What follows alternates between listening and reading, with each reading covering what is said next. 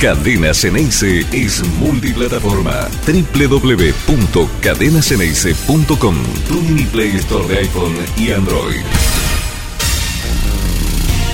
Muy buen día, muy buen lunes para todo el mundo. ¿Cómo andan? Uy, me estalló, me estalló el volumen. A ver, ahí, ahí, ahí creo que estoy mejor. ¿Cómo anda todo el mundo? Buen comienzo de semana.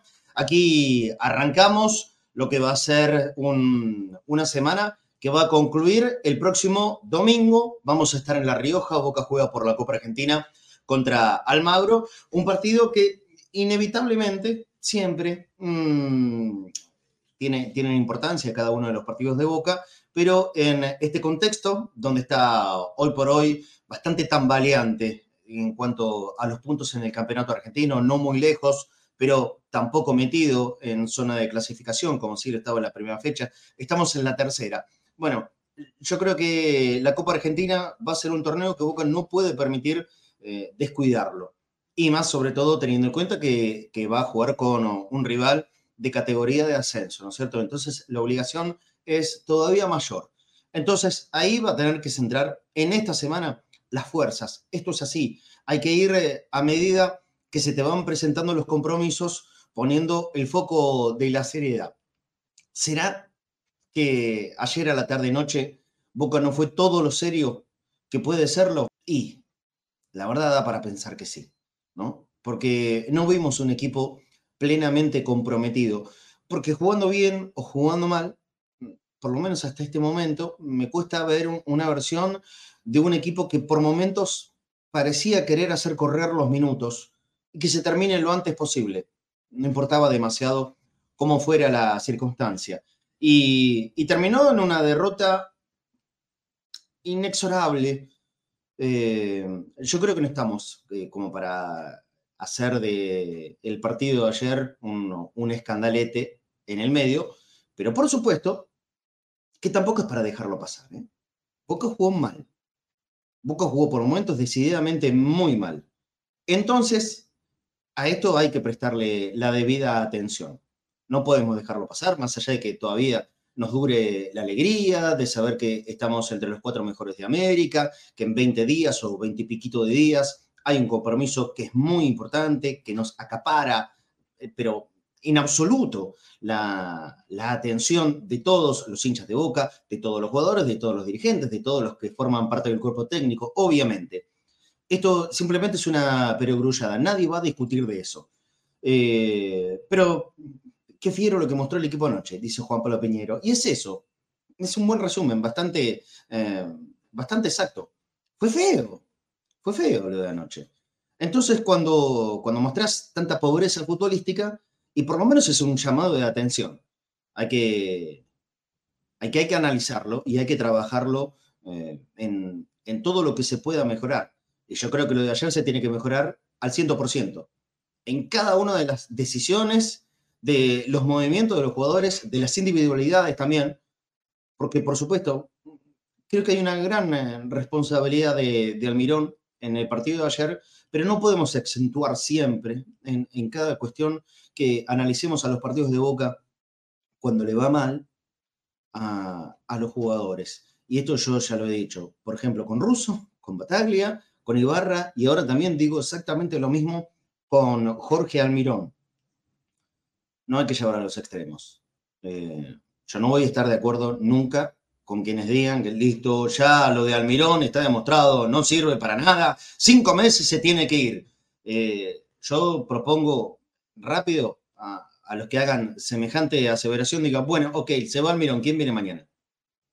¿Quién viene mañana? ¿Quién se hace cargo mañana? Eh? Mañana, porque Boca todavía tiene que jugar 10 partidos, 11 partidos como mínimo de la Copa de la Liga tiene que seguir jugando la Copa Argentina y tiene que jugar las semifinales de la Copa Libertadores. Se va mañana al Mirón, como quieren algunos. ¿A quién traes mañana? Para hacerse cargo. Y que mejore esto exponencialmente. No es tan fácil, ¿no? No es tan fácil.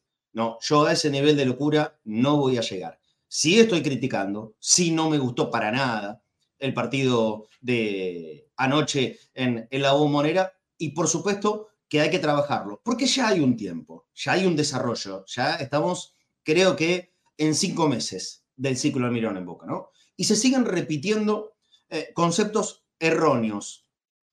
soy de pensar, o por lo menos de no aferrarme a la idea de que siempre hay que poner un mismo equipo y que siempre hay que jugar de la misma manera. No, yo creo que eso pasó en el tiempo. Ahora también, también creo que no se puede cambiar todo el tiempo todos los partidos. Porque la confusión para afuera, la verdad, seguramente pueden decir de adentro menefrega y tendrán razón. Lo que pensemos los de afuera no tiene importancia. El tema es si la confusión va para adentro. Me desconcierta Mirón, dice Pedro Flores. A mí también, Pedro. A mí también.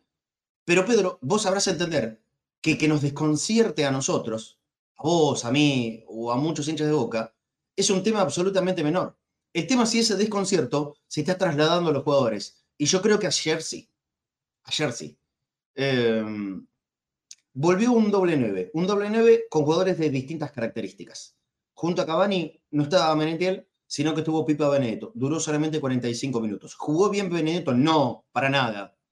Para nada. Jugó un partido flojísimo, como el resto de sus compañeros. Fue el primer cambio. Hoy escuchaba al autor del gol de Tigre en una entrevista periodística y hizo casi una figura exacta de lo que fue el partido y le copamos la mitad de la cancha. Le robamos la pelota, la superioridad era evidente ahí y, lo fuimos llevando al juego que nosotros teníamos pensado. Yo quedé con bronca ayer porque Tigre no tuvo que esforzarse demasiado para ganar en la bombonera. Perder se puede perder cualquier partido. Pero lo que me queda eh, de sensación muy profunda ayer es que Tigre solamente hizo lo justo y necesario. Sabía que haciendo eso, un par de retoquecitos en la mitad de la cancha, coparte ese sector, lo fue llevando a Boca en el primer tiempo, contra el área, durante el relato de, Angelito Apelia, eh, yo fui apuntando, está cada vez más cerca, ¿eh? está avisando permanentemente, ya lo merodea, ya lo asusta, ya le movió todo lo que tenía que mover, pareciera estar muy cerca del gol. Y casi de inmediato llegó el centro, cabezazo, gol adentro, y Tigre cerró la cortina. Por eso, casi que fue un trabajo a reglamento del equipo de Pusineri. Y le alcanzó.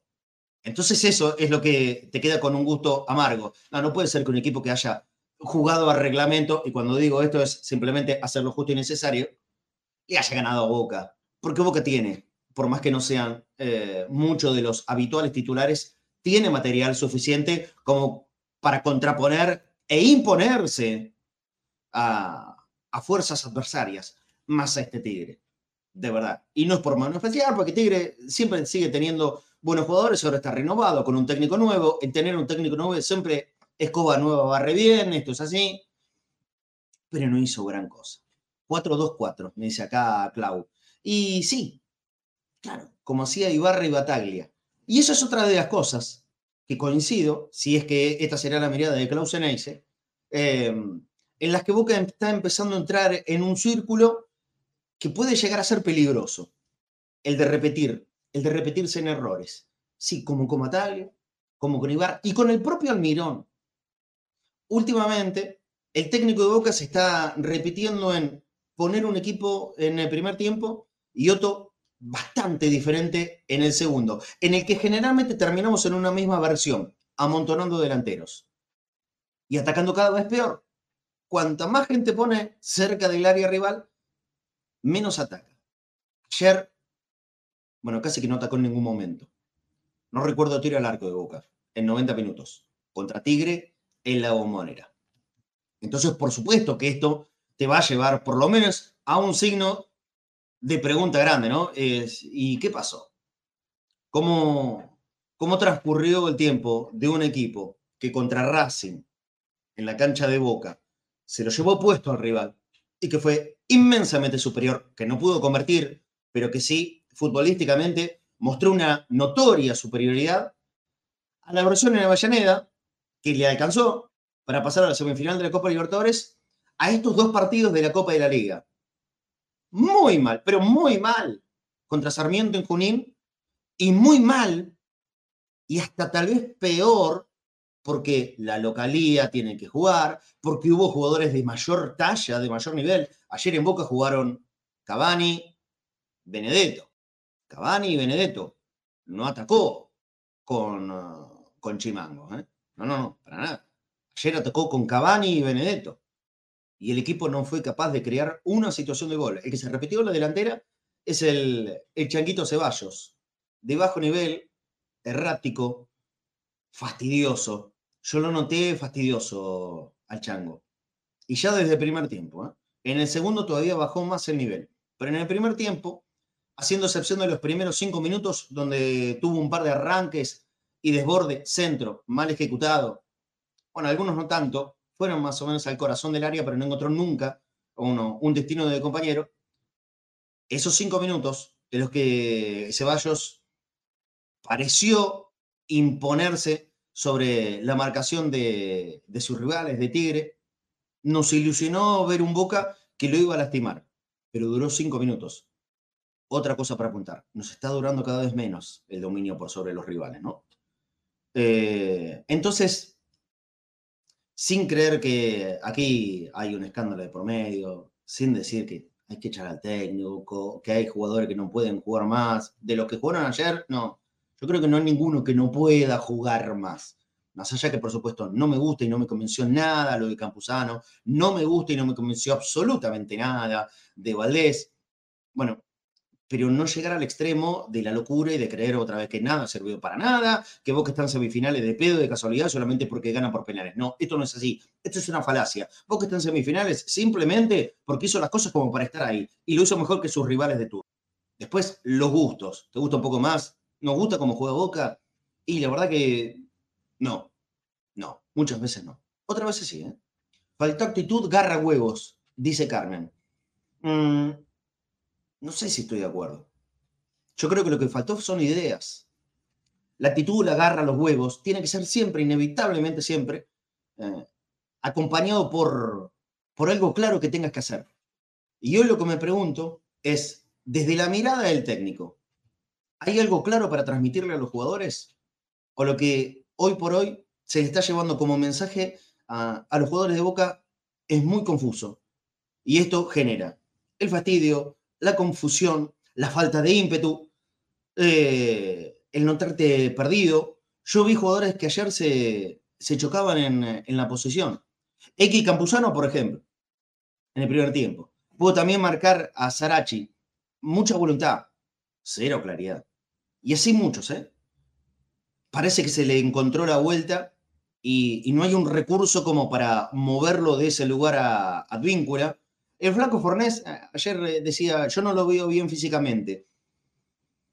No sé si será cuestión física lo de Advíncula. Yo creo que le encontraron la vuelta.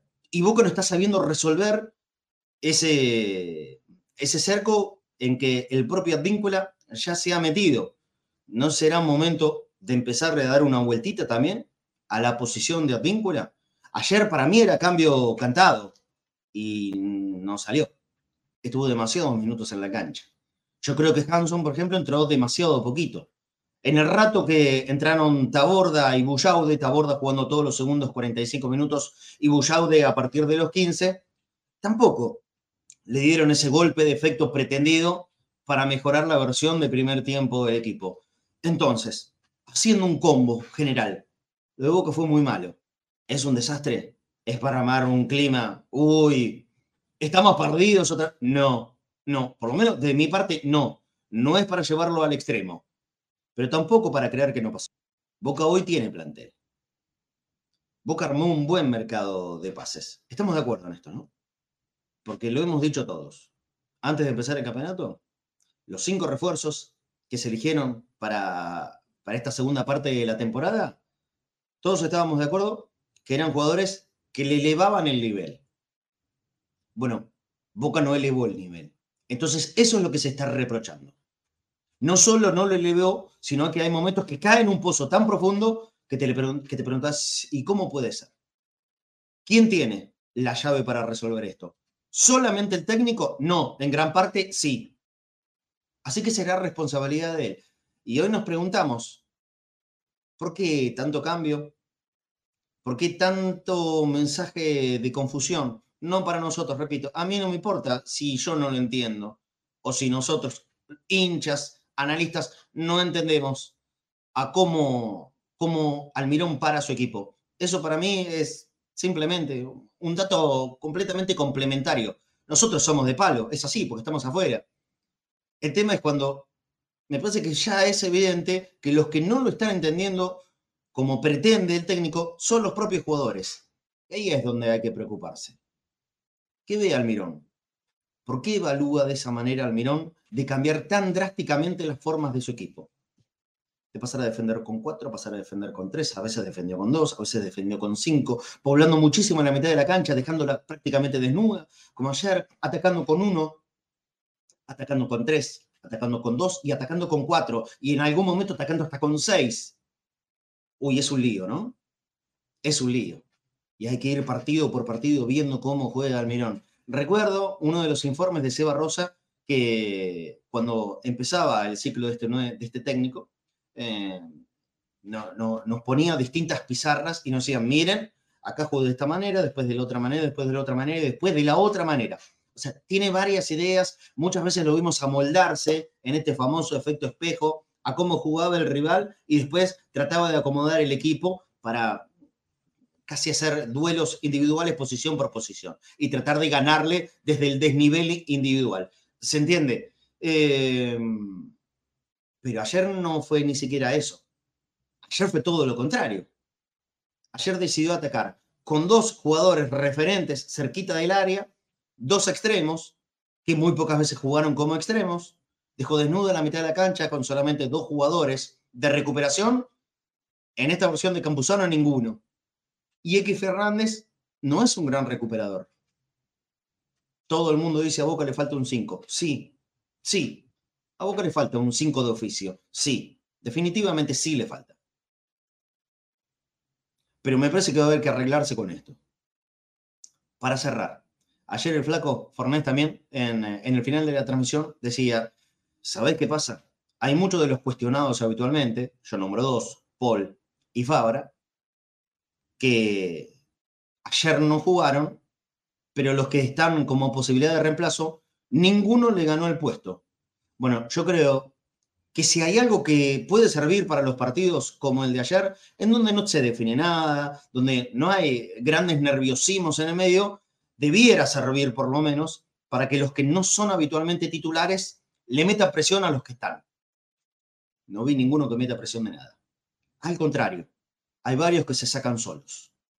Y no solo como suplentes. Se están sacando solos de a poquito hasta del plantel de Boca. Cuando termine la temporada me parece que hay varias suerte echada. Ojalá que lo pueda arreglar Almirón. Yo sigo confiando, yo sigo creyendo que es un técnico porque me demostró que es laburador, me demostró también que ha sabido mejorarle el nivel en varios de los jugadores. El tema es que los mejores ayer estuvieron ausentes. Y entonces, si los mejores están ausentes, ¿la versión de Boca va a ser lo que vimos contra Sarmiento o contra Tigre anoche? No, no podemos conformarnos con tan poco. Hay que mejorar rápido, ¿eh? porque contra Almagro no se puede fallar. ¿Qué le vamos a hacer? Partido de eliminación y la Copa Argentina pensando en la Copa del año que viene, pasa a ser muy, pero muy importante. Saludo a mis compañeros, a ver a quién tengo conectado. Se va abriendo la pantalla, aparece el Flaco Fornés y Nico Chini, como siempre. Eh, antes de saludarlos y, por supuesto escuchar eh, las palabras de los muchachos, vamos a tener el uno por uno. Obviamente, quiero invitar a la gente a que esté muy atento a los programas que, que vamos a hacer esta semana que seguramente serán tres, después vamos a ver los días, pero vamos a tener entradas para el partido del sábado. Vamos a sortear varias entradas, y cuando digo varias, son muchas entradas para el partido del sábado, la Copa Intercontinental que se juega en la Bombonera, la Sub-20, campeona de la Copa Libertadores, gracias a Anita Bordón, que fue ella que, que nos da la posibilidad de el contacto para poder tener entradas para sortear entre los hinchas de Boca, oyentes de Cadena Ceneice. Y van a ser entradas de buena ubicación, ¿eh? Así que estén atentos en esta semana, seguramente el miércoles volveremos a hacer el, programa y el viernes lo mismo. Vamos a tener una tanda importante de entradas para poder venir a ver a Boca en la bombonera este sábado a las 4 de la tarde. El sub-20 se juega la posibilidad de ser campeones intercontinentales es un partido muy grosso que vamos a tener en la bombonera. No es la primera, ya lo sé, pero no importa. Es la sub-20 campeona de América que juega contra la sub-20 del AZ Almar el equipo de, Holanda, de Holanda, que son campeones de Europa. Estamos a punto de jugar una Copa Intercontinental en la bombonera y acá en el programa de Conectados al Mediodía de Cadena Ceneice vamos a tener entradas para sortear entre nuestros oyentes, espectadores, televidentes, como se llamen, ¿eh? o, como, corresponde decirle de acuerdo a la plataforma. Así que estén atentos tanto hoy, hacia el final del programa, como el miércoles, como el viernes, que vamos a regalar entradas varias para ir a la bombonera. Creo, creo, creo que son plateas, pero esto todavía no lo puedo asegurar, pero que vamos a tener una, buena cantidad de entradas para sortear entre ustedes, eso sí va a pasar. Eh, esto es un evento que realiza FIFA, ¿de acuerdo? Boca no tiene nada que ver en la organización, con Mebol tampoco, esto es un evento FIFA. Y gracias a Dios nos tuvieron en cuenta para poder darle entrada a, a nuestros oyentes. El partido se juega el sábado a las 16 horas en la bombonera. Los que no ganen, los que no ganen las entradas acá, ya tienen la posibilidad de entrar en, la página de Soy Socio. Si sos socio de Boca, tanto activo como adherente, podés adquirir tu localidad. Así que vayan, entren ahí y pueden comprar la entrada para asegurársela el próximo sábado. Hay que llenar la bombonera ¿eh? para acompañar a los pibes. El partido, en serio, que es muy importante. Hola, Flaco, ¿cómo estás? ¿Lo transmiten al partido? Sí, nada, sí, sí, sí, Andrés. Obviamente, va a ser transmisión de Cadena Ceneice, obviamente. ¿Cómo anda, Flaco, querido? Buen mediodía. Hola, Marcelo, Nico, hola a todos. Y a ver, eh, confundido todavía. Mm. Confundido cómo están los jugadores, confundido cómo está el técnico. Y te digo esto por lo siguiente. Boca, los jugadores de Boca pedían herramientas. ¿no? Herramientas son, es el parado táctico, es como Boca defiende, como Boca juega en el medio campo y como Boca ataca. Esas son las herramientas que te puede dar el técnico. Y me parece que Almirón le está dando demasiadas herramientas, porque en un momento se para con cinco atrás, con tres atrás, con cuatro atrás, con uno atrás, con cuatro en el medio, con tres en el medio, con uno y medio, como ayer, porque Campuzano jugó más atrás que, que X, nunca jugó a la par. Con, tres adelante, con uno adelante, con dos por afuera, con medio por afuera o con ninguno atacando me parece que son demasiadas herramientas para jugadores que no entienden, que, se, que hacen con tantas herramientas. Ahora que las pedían, las tienen y no las, y no las usan. Me parece que Almirón se confunde en eso, no mantiene un esquema clásico, porque cuando te dan muchas cosas no sabe qué hacer con tanto, ¿no? En cualquier orden de la vida. Me parece que a los jugadores de Boca le pasa eso y Almirón se confunde en eso. Pero Boca también está tanto, hay tanto, tanto pero tiene muchas herramientas, muchos esquemas tácticos, lo que demuestra Almirón. Eso sí. ¿Entendés? Y me parece que Almirón está confundido porque me parece que todavía no entiende que jugar de local en cancha de boca exige otra cosa y no entiende que, no puede regalar más medios tiempos. Tarda mucho en sus lecturas y, tarda mucho en la lectura de, de principio, porque vos sabés cómo juega el equipo de, de Tigre, cómo juega su técnico, que ya lo viste en varios equipos de, primera división, que llena el medio campo de gente y ahí es donde tenés que ganar el partido. Cuando vos te llenan el medio campo, vos tenés que poner gente en el medio campo para que combata el espejo, el famoso espejo de Almirón, que no repitió en este partido, y eso es lo que me confunde de Almirón. Porque siempre él hizo espejos y esta vez no lo hizo. y, y, me parece que ahí, solamente en el medio campo ganó el partido Tigre, después no hizo más nada. ¿eh? no hizo más nada. Y después, a ver, Benedetto es lo que es, todos lo sabemos. Benedetto a veces se tiene que ir de boca. Yo dije ayer, vamos a dar miedo ¿no? con esta dupla, pero vamos a dar miedo si le damos la pelota. Ahora, el partido de ayer no le dimos una pelota ni a Benedetto, ni a Cavani. Está bien que se movieron muy poco los dos, pero no le dimos ninguna pelota. Eh, y, Benedetto termina siendo el primer cambio. Yo decía, Nico, ayer durante la transmisión que, esto iba a ser ruido, inevitablemente. Eh, todos, todos estamos viendo que el nivel de Benedetto no es nada bueno. Y hace rato. Benedetto nunca más volvió a ser Benedetto post Corinthians, ¿no? haciendo la excepción de, ese gol contra River, que fue muy importante, en el torneo que, que salieron campeones, y después inmediatamente River ese gol en el último minuto a Lanús. Pero fue lo último de Benedetto. Y ya pasó mucho tiempo. Ya pasó mucho tiempo. Hay que esperar más todavía. ¿Qué haces, Nico? Buen mediodía. Marcelo, Flaco, un saludo grande a todos los que están conectados al mediodía aquí a www.cadenasenice.com, los que nos van a seguir, por supuesto, en las reiteraciones. Eh, a ver, vos me decís que eh, no se juega mucho en este tipo de partidos. Yo tiendo a diferir porque si miramos hoy la tabla anual para la clasificación de las, copas, eh, Defensa y Justicia, si consigue su partido que se le debe. Hoy por hoy Boca no estaría clasificando en la Copa Libertadores, es cierto que está en la semifinal. Eh, va a tener estos mismos problemas de armado en medio campo en el partido con Almagro, ya que no van a estar eh, varias de las piezas importantes que puede tener este Boca, como Valentini, como Medina, como, bueno, Bray está, eh, está un poquito más retrasado en el parte del arco, y sobre todo por la que yo no dije que no se juega mucho, ¿eh? Yo no dije que no se juega mucho. Yo siempre le doy importancia a todos los partidos. Digo que no es una catástrofe no, no, no. No, no. te deja al borde de quedar afuera de la vida. No, no, no, no. Eh, hay que darle importancia, a eso digo, pero jugar sí, claro, ¿cómo no se va a jugar? Si está jugando la clasificación a la, Libertadores del año que viene, entre otras hoy, cosas. Hoy vimos el Boca de visitante de local, cosa que no veníamos viendo eh, en la localidad. Me parece a mí que, bueno, lo que decía el Flaco con respecto a la población del mediocampo también, eh, esta creo que Advíncula todavía no volvió a su nivel después de la lesión con Colo Colo y eso Boca lo sufre, por lo tanto ese tándem con Weigan no termina de funcionar como venía funcionando. ¿Cuál es el nivel de eh, Advíncula? Es una pregunta que me surge rápido con lo que dijiste ahí. ¿Cuál es el verdadero Advíncula? Si nos basamos en el tándem que se vino armando, me parece que ese primer partido con Racing hasta el partido con Colo Colo se vio el mejor Advíncula. Entonces ya con la lesión no hemos vuelto a ver ese desborde hacia el costado. Boca ha decidido no jugar por ese sector durante los últimos partidos en los cuales le ha faltado gol, casi siempre fue por la izquierda. Y creo que esto de andar buscando un reemplazo de quién, qué puede hacer lo que hace Barco, eh, lleva a que Boca eh, se limite en, el, uso de herramientas. Eh, por eso Ceballos tuvo que jugar muy retrasado, que no lo siente, y que muchos de los jugadores que entraron, Bullao, de Taborda, fueron intentos individuales cuando había marca de dos o tres jugadores y ningún compañero acercándosele.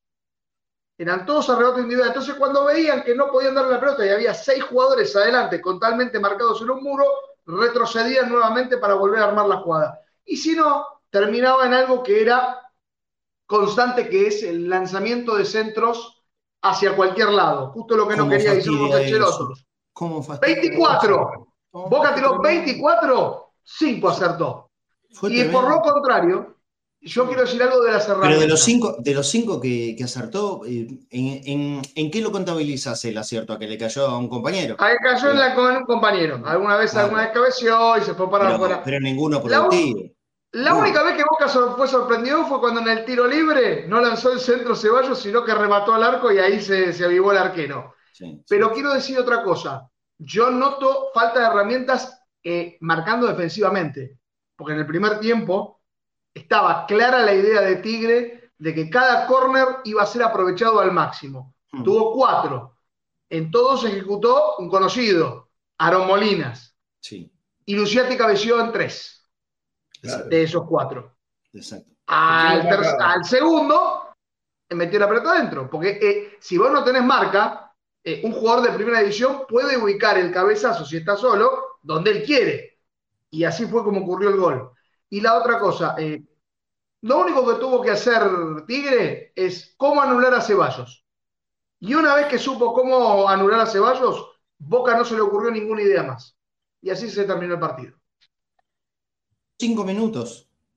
Le duró cinco minutos. Porque el partido para Boca ayer, eh, jugado, jugado de la forma que pretendemos que juegue Boca duró cinco minutos de primer tiempo.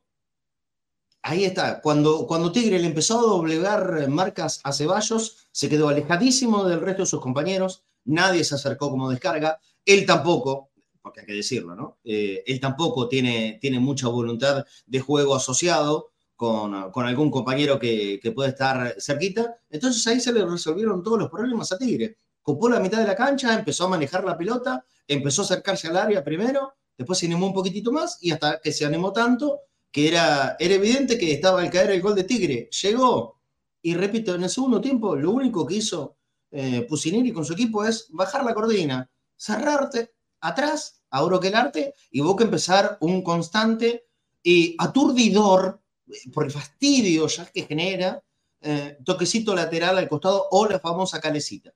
Ayer lo hablábamos con el Flaco también, la calecita. Un equipo, el, famoso jugador calecitero, Boca, Boca ayer tuvo demasiados adentro de la cancha y muchos todos juntos, la calecita. El perder dos o tres tiempos que te permite acomodar a cualquier defensa rival, no solo la de Tigre, a cualquiera. ¿Por qué Boca insiste tanto en jugadores que tienen la característica de la famosa calecita? ¿Cuándo vamos a verticalizar? Faltó Barco, faltó Medina, que son los dos más, e, evidentemente, los dos más verticales. Con distintas características, uno con más velocidad, otro con mejor manejo, con mejor panorama. Pero Boca perdió esas dos características de la verticalidad. Eh, Taborda, Taborda es muy bueno, ¿eh? Taborda es muy bueno. Yo lo he visto mucho en la reserva. Me encantaba. X lo mismo. X es buenísimo. En la reserva la rompía toda. Para la primera, yo tengo la impresión que les está faltando eh, primero minutos. Primero y principal, minutos. Y lo, lo debieran tener. ¿Sí? O sea, que para el concepto que voy a decir a posterior me atajo y digo, lo primero que le falta a ellos es minutos, más continuidad. Hoy por hoy X está muy cercano a ser un jugador titular eh, en, Boca, entonces ahí medio medio, para Taborda no. Va para adelante Taborda, me dice Andrés Navas. Más o menos, Andrés. Más o menos. Yo quiero que sea todavía mucho más picante, mucho más vertical. Lo mejor que yo le vi a Taborda cuando jugaba en la reserva, ¿sabes a dónde era? Cerca del área. Cerquita del área, ahí lastimaba mucho y tiene muy buena capacidad de gol, porque es bueno para la definición. Me parece que ayer lo hizo jugar en, em, en una posición, en una función muy de enganche, que si bien en, la reserva es verdad, junto con Gavito Vega, muchas veces eran casi un doble enganche de aquel equipo del Negro Ibarra, pero es la reserva, es la reserva. No la, primera es una cuestión muy diferente. Hay muchísimo más rigor, es otra historia. Em, casi que un deporte diferente. Bueno, es obvio, ¿no? Es una escala completamente superior y hay que adaptarse. Repito, y yo soy uno de los que lo pide, pido más minutos para Taborda. De ninguna manera puedo aceptar que haya más minutos para Ramírez que para Taborda. ¿Sí? Taborda, dale tiempo, dale minutos, pero también Taborda debe entender que debe verticalizar. El juego es para el arco, no la calicita permanente. Y en el mismo concepto va X Fernández. Basta del retroceso permanente. Agarre la pelota. Muchachos, tratemos. Yo no pido que choquen contra una pared. Obviamente que no pido eso. Pero tratemos en algún momento, como lo hizo el propio X, que creo que lo hizo en dos ocasiones como máximo en el partido de ayer, es buscar romper. Si Boca no tiene nadie que vaya con una picadora para romper las paredes, se le complica demasiado el partido. Ahí está sufriendo horrores la ausencia, por ejemplo, del Colo Barco. Yo creo que, y otra vez diciendo esto, es el imprescindible de este equipo y es cada vez más evidente. Sí, flaco. No, ¿sabes lo que pasa con lo que está diciendo vos también, Marce? Es que no tenés juego para adelante porque tus extremos muchas veces quedan a la par tuya. Entonces empiezas a calecita para los costados, para acá, para allá, derecha, izquierda, ese jueguito corto. Porque los extremos están siempre a la par tuya, nunca están adelante. Nunca están adelante tuyo. Entonces terminás jugando así para los costados. Y encima ayer nadie se animó a tirar, por ejemplo, juega la pelota por los costados, ya cansaba. Por lo menos metela dentro del área, que le pegue en la cabeza a alguno, generar algún centro, cualquier cosa, algo llovido, o cualquier cosa. Mm. ¿Entendés? Y también lo que le falta a X y a Taborda y a alguno es tener una continuidad y con gente que ayude a jugar. Porque ayer Campuzano jugó de doble dos, pero atrás del dos. O sea que eh, Valdés o, el chiquito eh, Valentini eran el doble dos, porque Campuzano hizo más atrás, fue más libre que ellos dos. Entonces nunca pudo salir la pelota para adelante. Y cuando la teníamos que sacar de atrás, ya X perdía líneas, porque tenía que ir a buscar a la altura del 5, porque Campuzano te la tiraba a la altura del 2. Entonces para adelante no había nada. No había nada. Y con, y con, dos, y con dos líneas de cuatro que puso muy bien Bucineri y bien juntitas, ya te sacó todo tipo de jugar al fútbol. No tenías posibilidades. Ninguna posibilidad. Así es. Otra cosa que le ocurre a Boca. Todo esto es por la ceguera que tenía Boca. ¿Cómo, Nico? Otra cosa que le ocurre a Boca seguido, y salvo excepciones, es que no sabe qué hacer cuando está en desventaja. Cuando le convierten el primer gol eh, es un gran problema y lo hemos visto con Sarmiento, lo hemos visto con Arsenal, lo hemos visto con Godoy Cruz, sigo repitiendo los, los partidos. Y estaba contabilizando, eh, este problema viene de antes de Almirón, eh, salvo con Pereira, que fue una situación in extremis, o algún partido con Lanús que el gol vino sobre el final, pero el desarrollo fue bastante parecido, ese 1 a 1 en la bombonera, y el partido también que yo recuerdo, el de Central, que lo empata también sobre el final. Creo que son las únicas excepciones en las cuales, fíjate, estoy contando partidos que Boca, salvo eh, Pereira, no ganó, sino que recibió el primer gol y después no supo qué hacer con el peso del partido. Porque Tigre le entregó el peso del partido a Boca en el segundo tiempo y literalmente no supo qué hacer, no supo cómo atacar, no supo más allá de darle la pelota y a ver si un jugador individualmente podía romper líneas, que por supuesto, salvo excepciones, es muy difícil superar dos o tres rivales en marca si vos no tenés un compañero donde, por donde desbordar. Y cuando me refiero a pasarse a un compañero, no me refiero a pasarla 15 metros para atrás y rearmar la jugada. Sí, así es, así es. Vamos a ir a la tanda ahora inmediatamente. Les recuerdo a todo el mundo que hoy tenemos Avalancha Ceneice. ¿eh? Hoy a las 8 de la noche vuelve Angelito Apelia con su Avalancha Ceneice. Muy bien el relator cumpliendo con la promesa que hizo en el partido contra Racing. Así que hay programa, hay programa nocturno. Bueno, los lunes siempre es uno de los días, eh, junto con los viernes más cargados que tenemos en, en Cadena Ceneice. Hoy a las 8 de la noche, Ángela Pelia con el resto de los muchachos. Va a estar Gustavo Pereira, va a estar Dania Cornero. Bueno, vamos a ver quién más se puede sumar, a ver si hay gente nueva también en, los distintos equipos de los programas de, de cadena Ceneice. De a poquito se va a ir reacomodando, pero la seguridad que hoy a las 8 de la noche vuelve a Avalancha. Así que bienvenido para ellos y vamos a ver cuando, cuando tengamos la, seguridad de, las entradas para el partido sub-20. Vamos a hacer un, un, un mitad y mitad quiero, tener la, seguridad de la cantidad de, entradas que vamos a tener para, nuestra gente.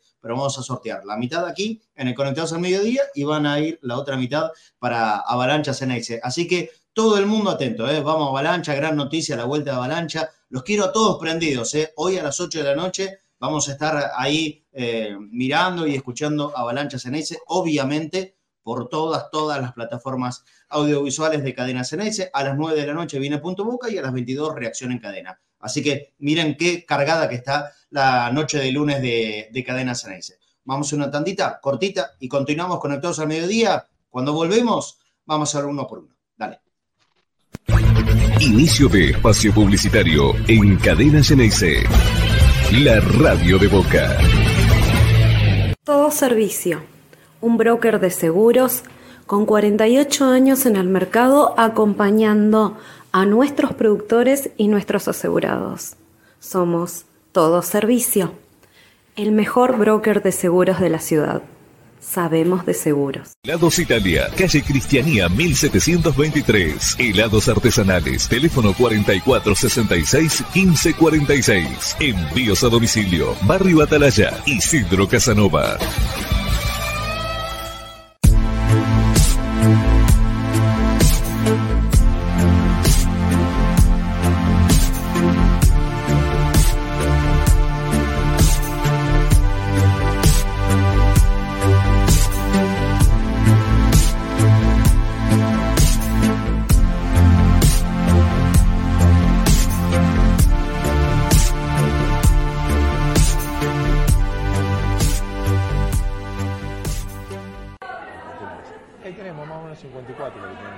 Todos sabemos que conseguir una entrada para ir a ver a Boca es una tortura. Entrás a Soy Socio, esperás un montón de tiempo y encima después un filtro te dice que no tenés lugar. Por eso estamos trabajando en una nueva plataforma que se llama Ahora los Socios. Te invito a que la conozcas, más simple, más clara, pero sobre todo más transparente. Navegala, conocela, decinos tu opinión, ayúdanos a que juntos hagamos la mejor plataforma para que los socios de Boca puedan ir a la cancha. Evolución Seguros. Protección personal, familiar y comercial. Soluciones en el momento que las necesitas. Precios y financiación adaptados a tus necesidades. Consulta en www.evolucionseguros.com.ar. Evolución Seguros. De la mano con... Avalian tiene un plan familiar que nadie más tiene. Es el plan familiar más grande de todos. Para una familia compuesta por millones de personas. Una familia que se junta todos los domingos y algunos días de semana también. Que juega, ríe, canta y festeja unida. Y que siempre está presente cuando más se la necesita. Igual que Avalian. Avalian, la cobertura médica oficial de Boca Juniors y de la familia boquense. Fin de espacio publicitario en Cadena Ceneice. La radio de Boca. Bien, 13.43 de este día lunes post derrota de Boca contra Tigre. Miren, atrás mío tengo la camiseta que quedó pendiente para poder sortear en Entrebosteros. Hubo, hubo colaboración de la gente, pero bueno, no llegó a tanto. Sí, eh, hubo otros premios, regalamos una gorrita Piluso, que el ganador muy amablemente la cedió y vamos a cumplir, se la vamos a a mandar a, Silvia Ojeda, así que vamos a tratar de coordinar con Silvia, así le entrego el premio que correspondía para quien, quien lo ganó, bueno, va para Silvia, y ay, a ver cómo se llama el amigo que se ganó la camiseta retro que a Facundo Arnedo. Bueno, ya estuve, ya estuve en contacto con, con, Facundo y le voy a entregar la camiseta lo antes posible, capaz que hoy mismo. Él va a tener la camiseta retro. Pero esta, la de Román, la versión 2007, eh, la última vez que Boca salió campeón de la Libertadores, esta puede ser tuya si nos dejas una colaboración en Mercado Pago para el próximo programa de, de Entre Bosteros, boca.cadena.ceneice boca.cadena.ceneice. Si nos das una mano, realmente lo necesitamos muchísimo. Ya conté cuál es, cuál es la situación en la que estamos metidos el otro día, económicamente eh, muy complejo, se vienen muchos viajes, ahora el fin de semana nos vamos para, para La Rioja, son, son días largos de espera de no poder trabajar aquí en, eh, en, en nuestra ciudad, ¿sí? Se entiende. Así que necesitamos la colaboración de todos ustedes y el regalo para, para poder compensar la, colaboración de todos ustedes es en esta, esta camiseta de Román versión 2007, boca.cadena.ceneice, alias de Mercado Pago, boca.cadena.ceneice y este código QR de PayPal, que si estás en el exterior también nos viene bárbaro una, una ayuda que, que nos puedas dejar, sea cual sea el monto para nosotros va a ser eh, realmente muy importante y hasta te diría que en estos momentos imprescindible para poder seguir eh, trabajando como... A ver, no sé si Marcelo estoy, estoy, estoy. Ahora sí.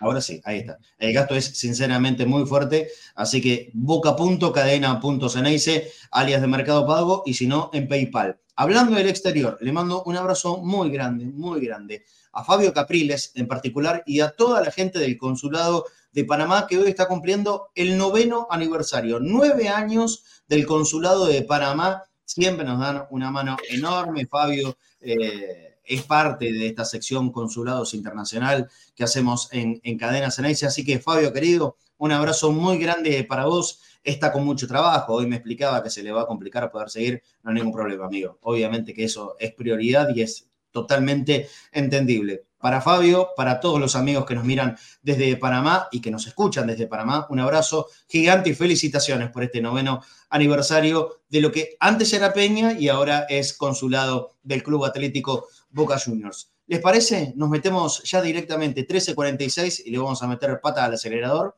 en el uno por uno de ayer, que obviamente eh, habrá que ver si hay alguno que entra en el aprobado, ¿no? Habrá que ver. Como siempre, empiezo con el arquero Chiquito Romero. Poca intervención, la que fue al arco terminó siendo gol. No encontró muchos remates de Tigre. Eh, ese cabezazo fue realmente difícil. Eh, pique contra el suelo, casi a la altura de la posición del arquero. Fue muy bueno el, cabezazo de Luciati.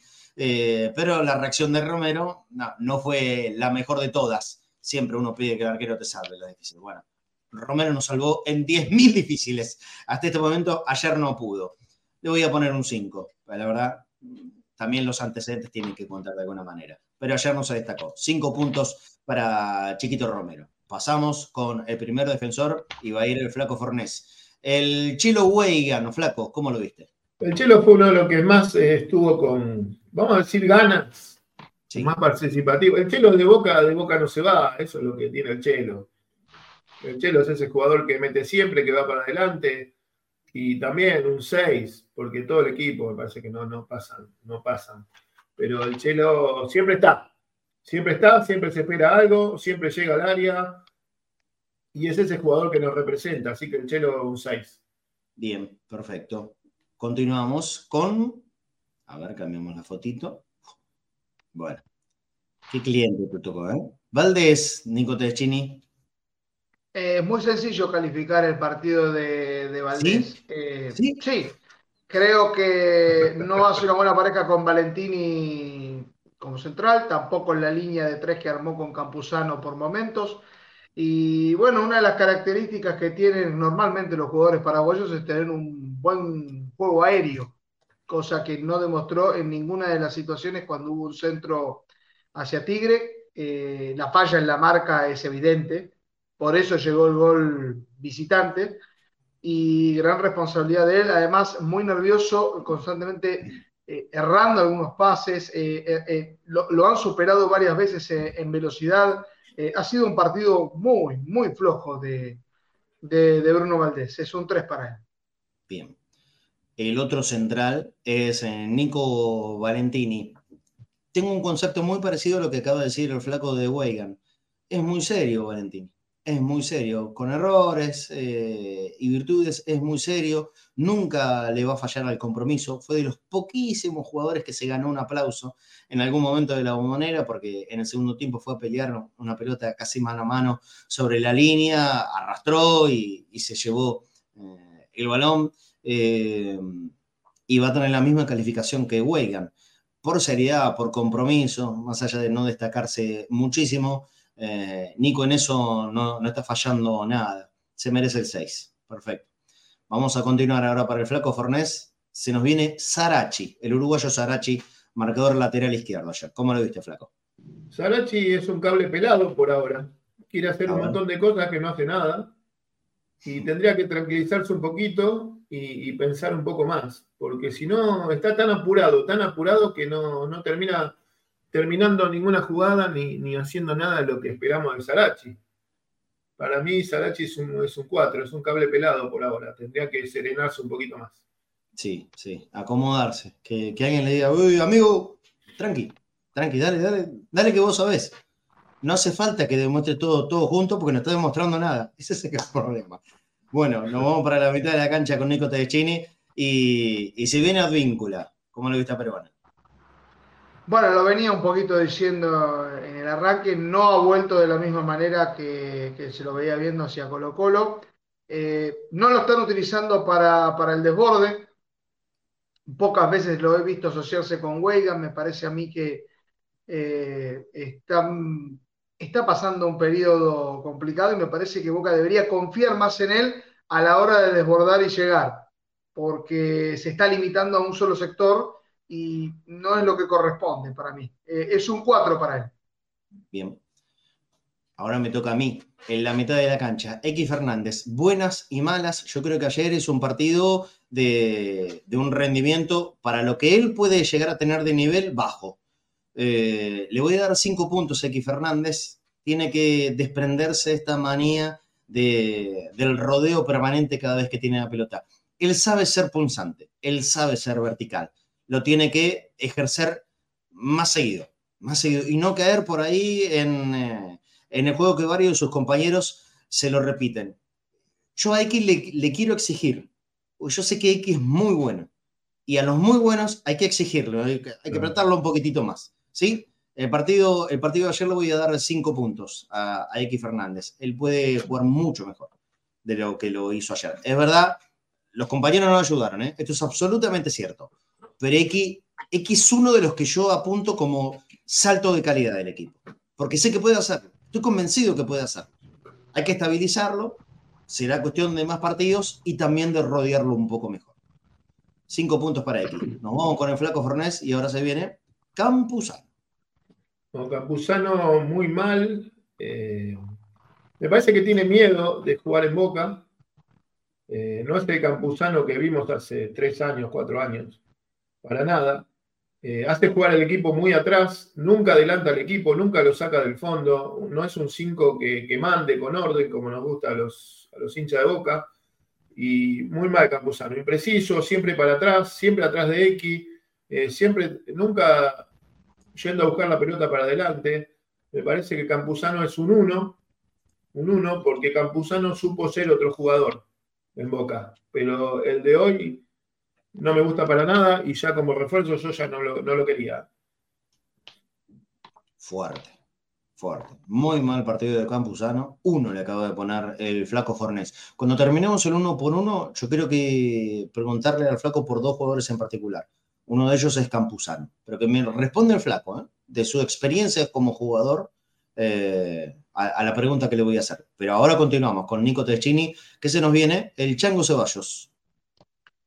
Bueno, para empezar, yo me gustaría ver al Chango Ceballos más jugando hacia adelante, como extremo. No, eh, lo vi demasiadas veces intentando al Mirón colocarlo desde una posición de volante para hacer mucho traslado. Lo hizo durante la derecha, en este caso lo hizo por la izquierda y se fastidió rápidamente ante la doble o triple marca que le puso Tigre constantemente y, y eso lo, lo desluce. Creo que ha, habido un par de partidos ahora de Ceballos en los cuales va a tener que aprender que ahora los rivales le van a poner una atención especial y tiene que estar acompañado por el equipo. No se dieron ninguna de las dos cosas. Un 5 para él.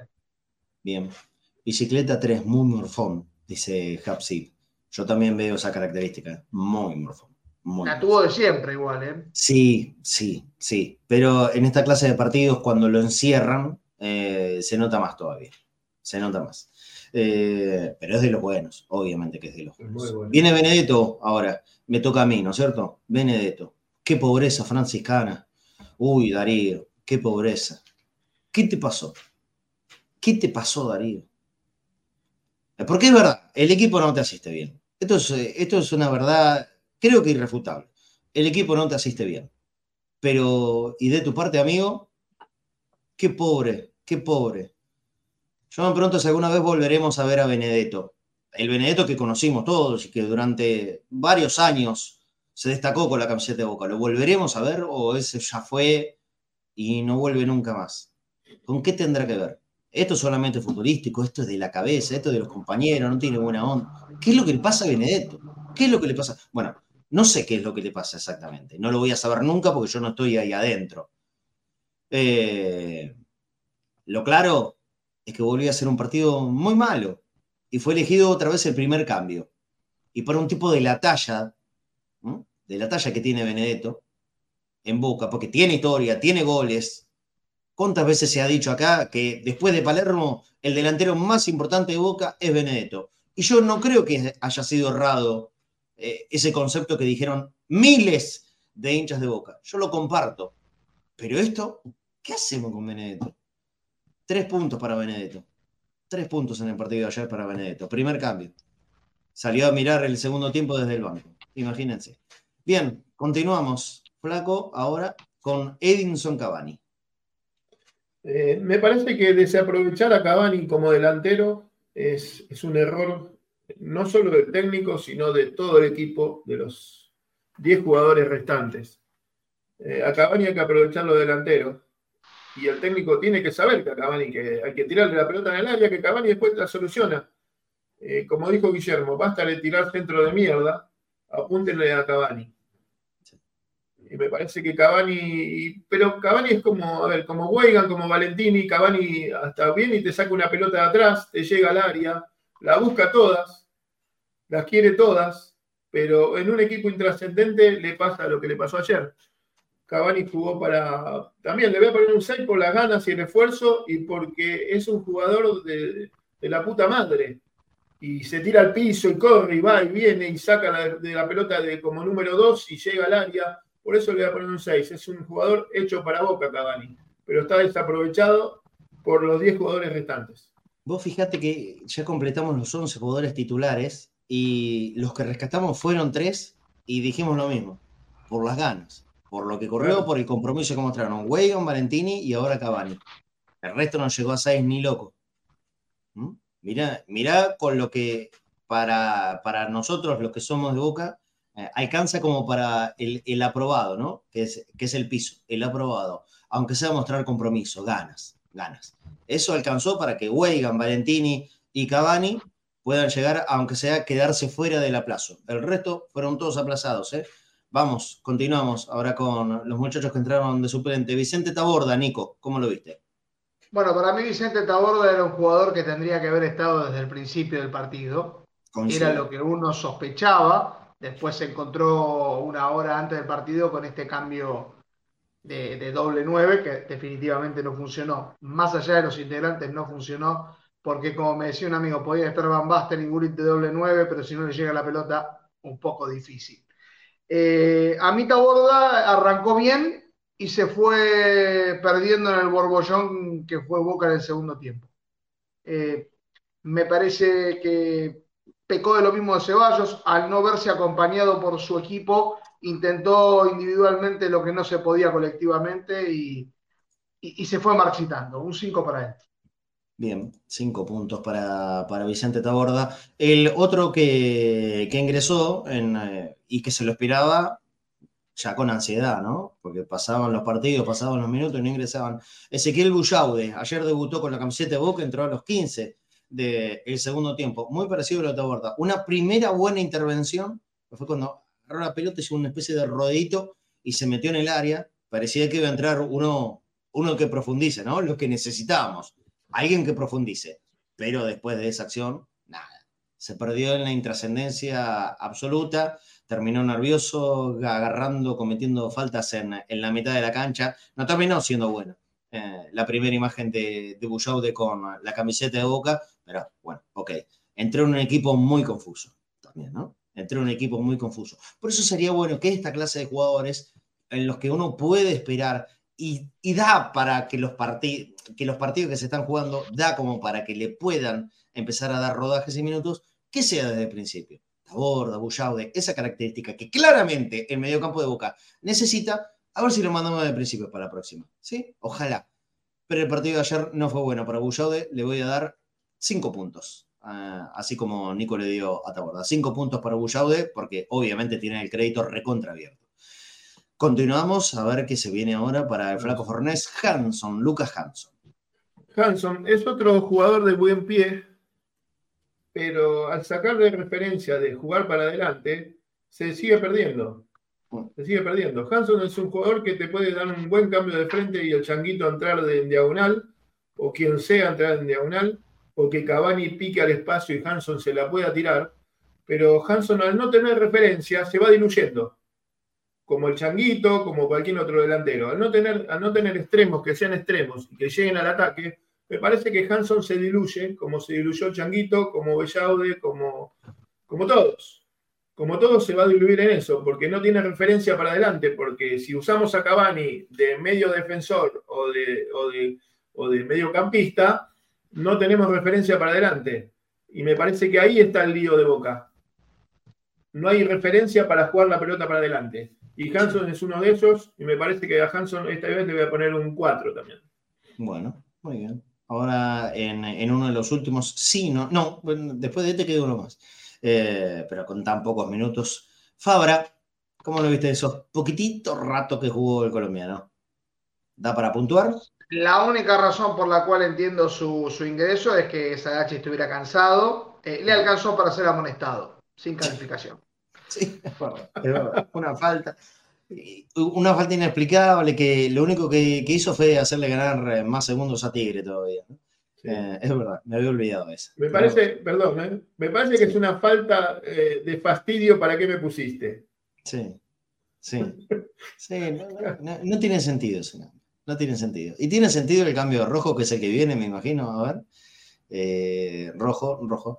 Y bueno, y yo voy a decir, mira, sí, ¿sabes por qué? Porque en ese poquitísimo rato fue, fue uno de los pocos que se animó y para adelante. eh, Marcos, capitán, líder, agarra la bandera y va, ¿no? Eh, el tema es que lo tienen que seguir. Eh, y le alcanzó para meter una, una, pelota filtrada en el área. Lo que casi todo el resto de sus compañeros fueron incapaces de hacer a lo largo de todo el partido. Rojo en cinco minutos metió una filtrada en el área. Eso es lo que diferencia a, la categoría verdadera, ¿no? Y aparte es el no tener miedo. No tener miedo al fracaso, no tener miedo a errar. Podés errar, más vale que podés errar, pero también lo puedes acertar. Y eso es lo que hace verdaderamente líder y uno entiende por qué, ¿no? Entonces, la, cuestión del respeto que se ganó en el vestuario con sus compañeros, son estas cosas, por ahí son detalles. Alguno podría decir, es una boludez. Bueno, en este contexto y con poquísimos minutos de partido, le voy a dar seis puntos por esa pelota filtrada, porque se animó, cosa que el resto de sus compañeros casi no lo hizo a lo largo de los 95, 96 minutos que, que duró el partido de ayer. Por eso, más allá de haber jugado cinco minutos, yo le voy a dar seis a Marcos. Cínico que me levanta la mano. Bueno, acá yo tengo una duda, antes de que vos le hagas las dos preguntas al flaco, yo necesito saber algo desde su experiencia, eh, sobre todo en la saga central, porque estamos hablando de que Valentín y Rojo son los mejores defensores hoy de Boca, pero tenemos un inconveniente, los dos son zurdos y los dos ocupan la misma posición. Eh, ¿Cómo se podría acomodar una, una saga central siendo los dos zurdos, flaco? Pero eso me parece que, Nico, me parece que, ¿por qué juegan dos derechos entonces? Explícame por qué juegan dos derechos y por qué no pueden jugar dos, dos, zurdos. ¿Puedo responder? vos Te, vas acomodando, vos te vas acomodando, ¿de acuerdo? Y aparte, eh, ya lo dije anteriormente, cuando yo jugaba o hacía de stopper, a veces terminaba por izquierda y por derecha.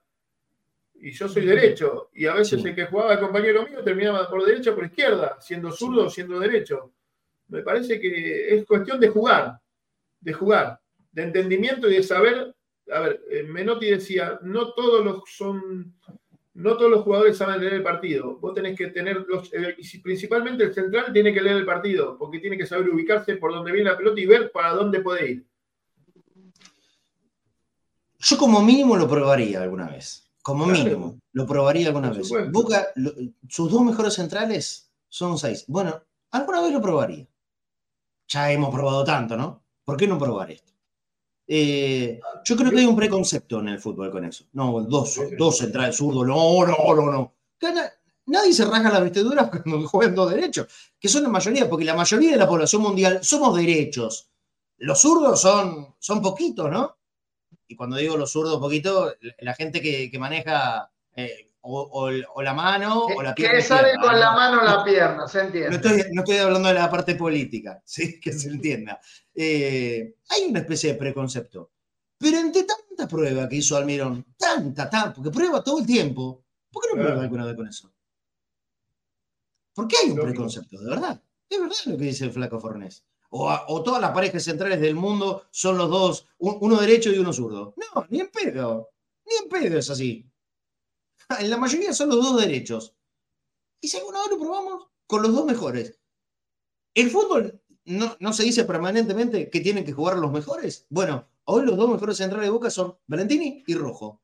Es muy difícil, una vez aunque sea probarlo, a ver cómo funciona. Si tienen tanto problema con el perfil. Sí, flaco. Es como si vos recién, es cuestión de eh, manejar el perfil nada más. Aparte, hoy, ¿no? Si a vos, a cualquiera de nosotros, ¿no? Que hace mucho que no jugamos al fútbol y que no, y que no. Si te tiran la pelota para la izquierda, ¿no le vas a pegar? Entonces, muchachos. Obvio, la revoleo, no importa, no, va a salir por la que yo eso seguro. eso se practica. Punto. Se practica y listo. Se practica el perfil, se practica eso y se puede jugar, ¿por qué no?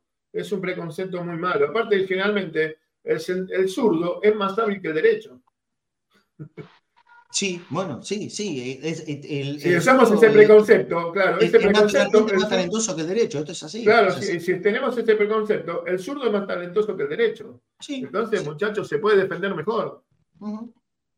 Me parece que hay que, hay, que jugar, hay que, hay que hacerlo jugar y, manejar los perfiles. O sea, Rojo hace mil años que juega en primera, me parece que los perfiles lo maneja bien. Valentini también hace años que está jugando de central y me parece que los perfiles también lo maneja bien. Sí. No es Sobre todo aprovechar los momentos, ¿no? Aprovechar los... Son ellos dos. Son ellos los, dos mejores. Entonces, bueno, eh, peor que Roncalli y Valdés no van a ser.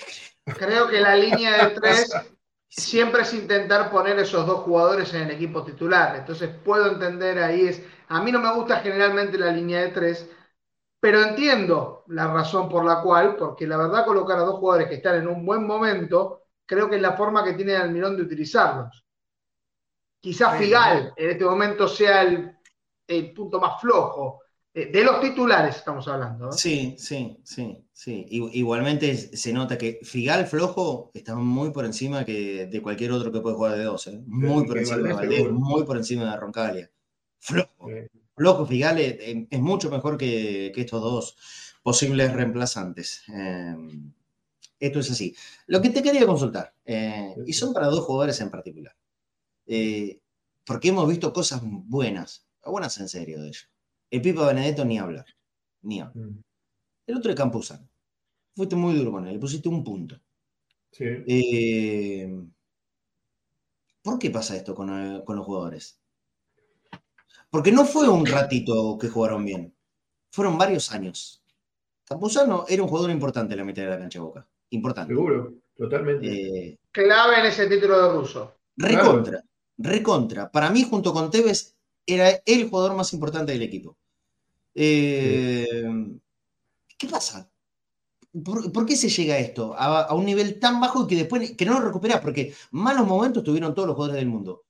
Pero ya empezar a, darte cuenta que no va a volver a ser nunca. Y no tiene que ver ni con la edad, porque, a ver, son jugadores todavía jóvenes. ¿eh? Benedetto tiene un poquito más de 30, pero, es, joven. Campuzano, más todavía, más joven. ¿Cómo? 27 tiene Campuzano. Bueno, por eso, son tipos recontractivos, muy jóvenes. ¿Qué pasa? ¿Es porque ya, ya Boca lo, superó? es, porque hay alguien que, piensa que Benedetto va a volver a ser lo que fue. Alguien seriamente, más allá de los deseos que tengamos todos. Hay que se pele, entonces si se pela va a volver a hacer goles contra Palmeiras. Listo, más allá del chiste y la joda, que la entiendo. Eh, ¿Alguien piensa que, que Benedetto va a volver a ser? ¿Alguien piensa que Campuzano va a volver a ser? Yo desde tu experiencia, como ex jugador de fútbol, te pregunto, Flaco, cuando se llega a este punto, que vos ves que no arranca, no arranca, no arranca, no arranca, ¿qué es lo que pasa? ¿Por qué se llega a esto? En algún momento fueron muy buenos, imprescindibles para los equipos. Hoy son menos que uno más. ¿Por qué se llega a eso? Y mira, Marce, yo primero te voy a decir por qué le pongo un punto. Porque Campuzano jugó en Boca y sabe lo que es Boca.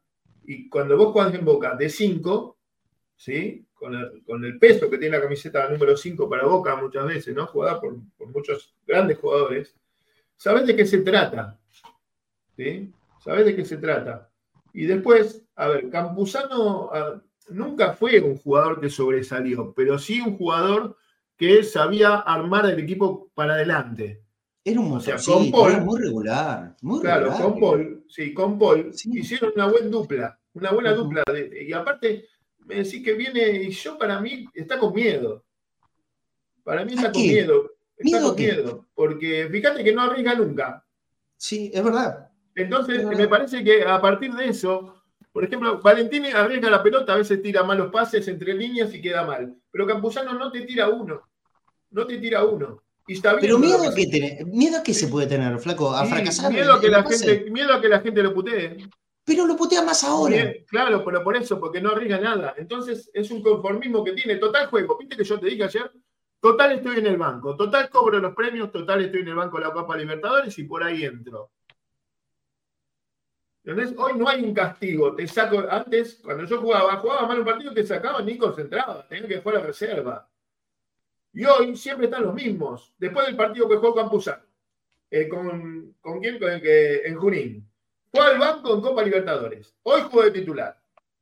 ¿Te parece que está bien? O sea, me parece que tiene que haber un castigo. Vos jugaste mal, no te pongo. Que juegue cualquiera, el chico de la, de la reserva que está jugando muy bien.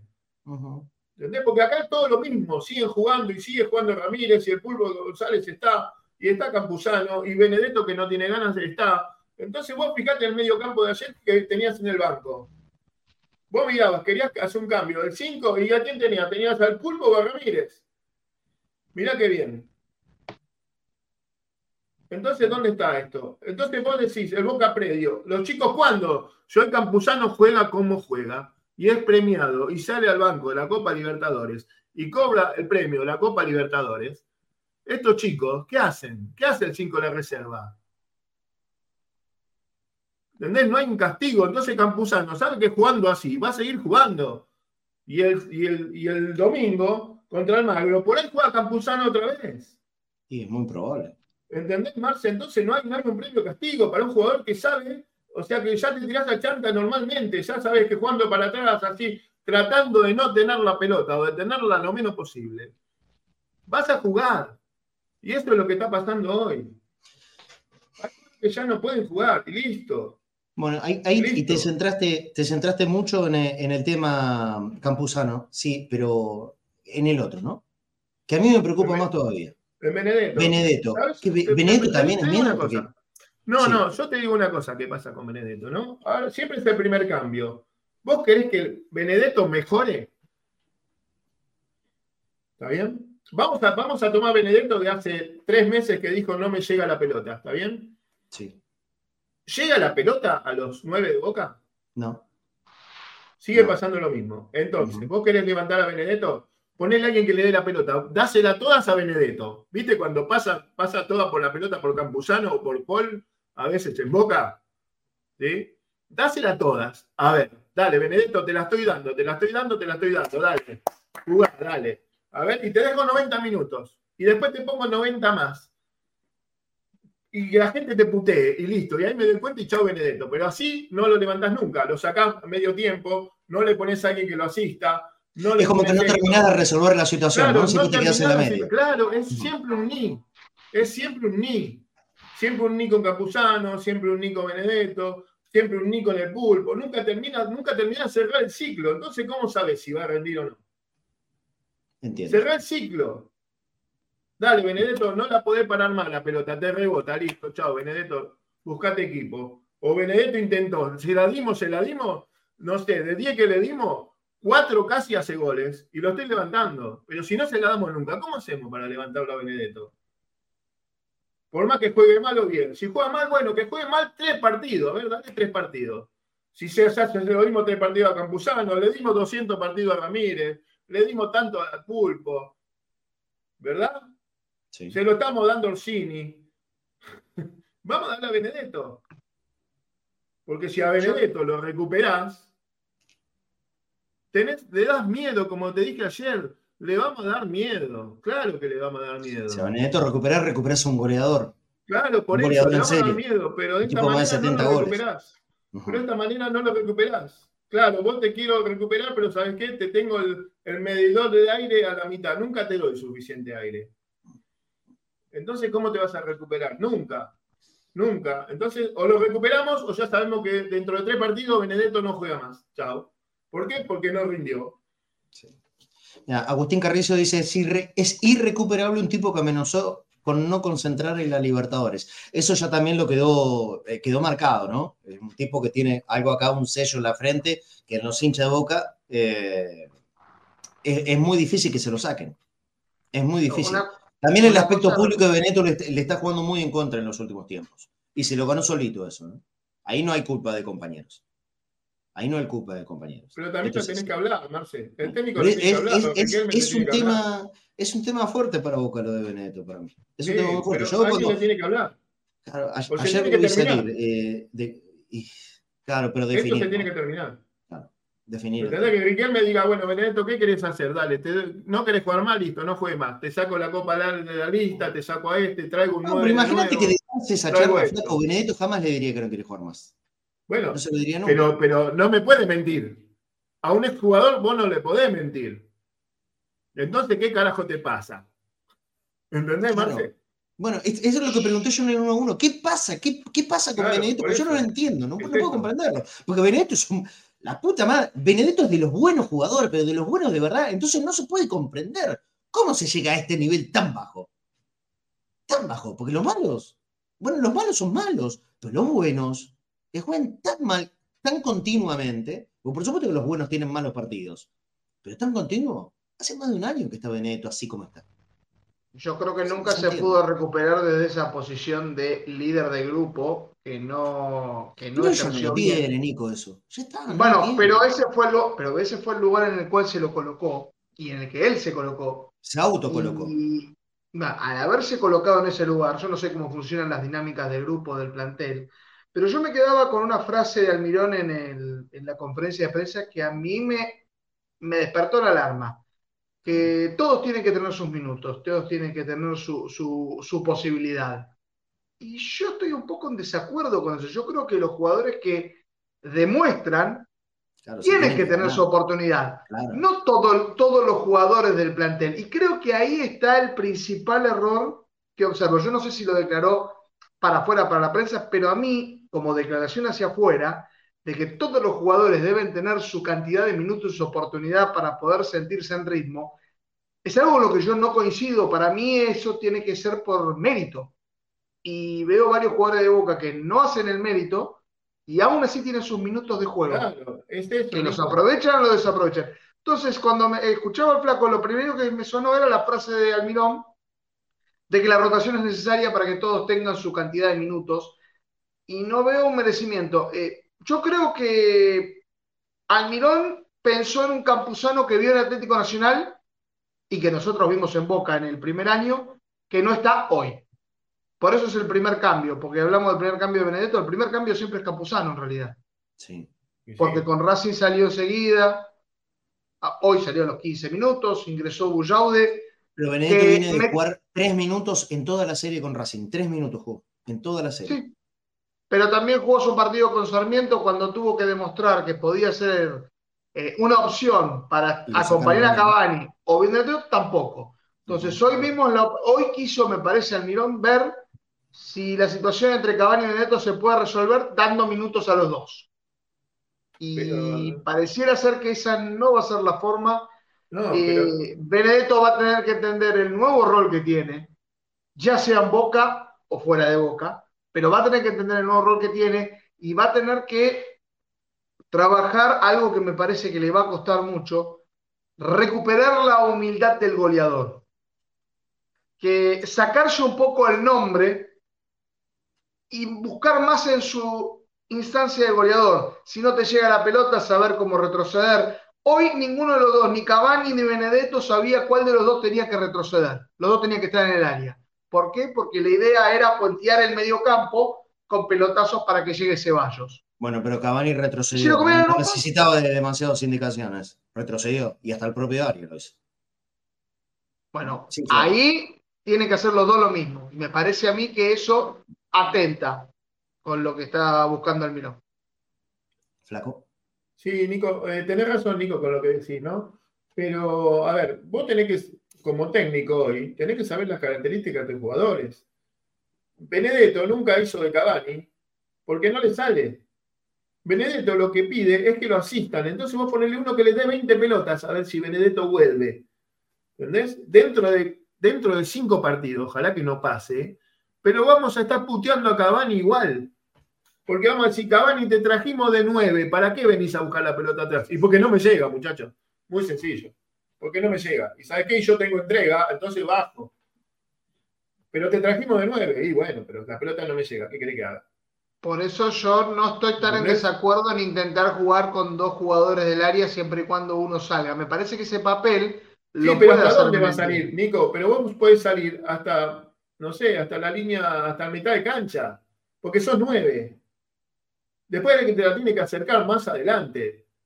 Si vos tenés extremos que juegan en la misma línea que el volante central, no atacas nunca. Vas a la cabecita. Ahí es cuando Taborda y Bullaude, para mí, si hubieran estado desde el primer tiempo, habría tenido una herramienta más en caso de que te anulen los costados, como lo hizo Tigre, porque hoy se sabe que si anulan los extremos en boca, no llega por el medio, tiene que hacerlo a través de algún otro jugador. Ya lo leyeron al Mirón, ya lo leyeron es algo que lo va a tener que revisar. Porque vamos a decir una cosa, lo que mejor le salió al Milón hasta ahora es la dupla Weigan y Alvíncula. Lo que mejor le salió. Y lo quiere hacer por el otro lado, con Fabra y con el Changuito, o con Fabra y con Hanson, o con eh, eh, con, Sarachi o cualquiera. Y no es lo mismo, no es la misma dinámica de ningún jugador. Fabra no tiene la dinámica de Weigand, ¿sí? Y, el Changuito o Hanson no tiene la dinámica que tenía Advíncula. Entonces no va a salir. Y yo, lo que tiene que platicar, Midón, cuando vos te ponen dos líneas de cuatro pegaditas, para que vos no tengas esa dinámica, tenés que romper esas dos líneas de cuatro. Y las rompes con jugadores hábiles mm. por el medio, rompiendo con habilidad y abriendo la pelota para los costados. Pero no lo está haciendo. Hoy al Mirón le tomaron el tiempo como juega Boca. Y ya está. Muy bueno, ¿eh? Todo este rato eh, del flaco Fornés explicando, me encantó. Y porque son dos jugadores que preocupan, obviamente. Uno porque está en un rendimiento bajísimo, bueno, los dos, en realidad. Los dos están en un rendimiento bajísimo. Uno Campuzano, el otro Benedetto, y salieron todas estas conclusiones. Muy buen momento de programa. Perfecto, muchachos. Eh, bueno, vamos a ir cerrándolo. Me parece que, que por hoy ya hemos dicho de todo, pero queda claro. Obvio. Sí, sí, sí, sí. Tenemos, tenemos Don Dato y Don Dato cómo viene. tenemos Don Dato del partido, tenemos Don Dato del partido y dos datos. Yo lo voy haciendo cada vez más reducido para que entre en el programa. Hay dos que son importantes. Pero antes de que arranque, eh, vamos a decir un poco lo que ha ocurrido. El Boca del Mirón volvió a perder local luego de 13 partidos, 10 ganados, 13 empatados. Llevaba 8 en campeonatos locales, 7 ganados y uno empatado. La última derrota había sido ante Estudiantes de La Plata. Y la última vez que Boca había perdido dos partidos en forma consecutiva se había dado eh, en el, entre el intercambio entre Ibarra y Almirón, eh, que fue fecha 10, 11 y 12, que perdió con Colón, San Lorenzo y Estudiantes de La Plata. Estudiantes de La Plata de local había sido la última derrota de Jorge Almirón y la única que había tenido hasta ese momento en la bombonera. Tigre ganó por cuarta vez a Boca en la historia en la bombonera, lo había hecho en el 49, 58, 2008 y ahora 2023, tras 10 partidos de local, 9 ganados y 1 empatados, y venía a ganarle 4 consecutivos a Tigre. Pusinelli le ganó por primera vez a, Boca como entrenador, pero sí le ganó los dos duelos que tuvo con Almirón. El récord todavía del invicto en la bombonera que lleva Boca es el de Chacarita con 12. Tigre se iba acercando a ese. Luciati, te iba a dar este dato que es de Tigre. ¿Saben cuántos goles metió de cabeza de los 13? No. 10. Mira. Eh, por lo tanto, era una persona a marcar. Sí. ¿Y quién lo marcó, Nico? ¿Sabes? Eh, marcarlo no lo marcó nadie, pero lo tenía que marcar Valdés. Ah, bueno.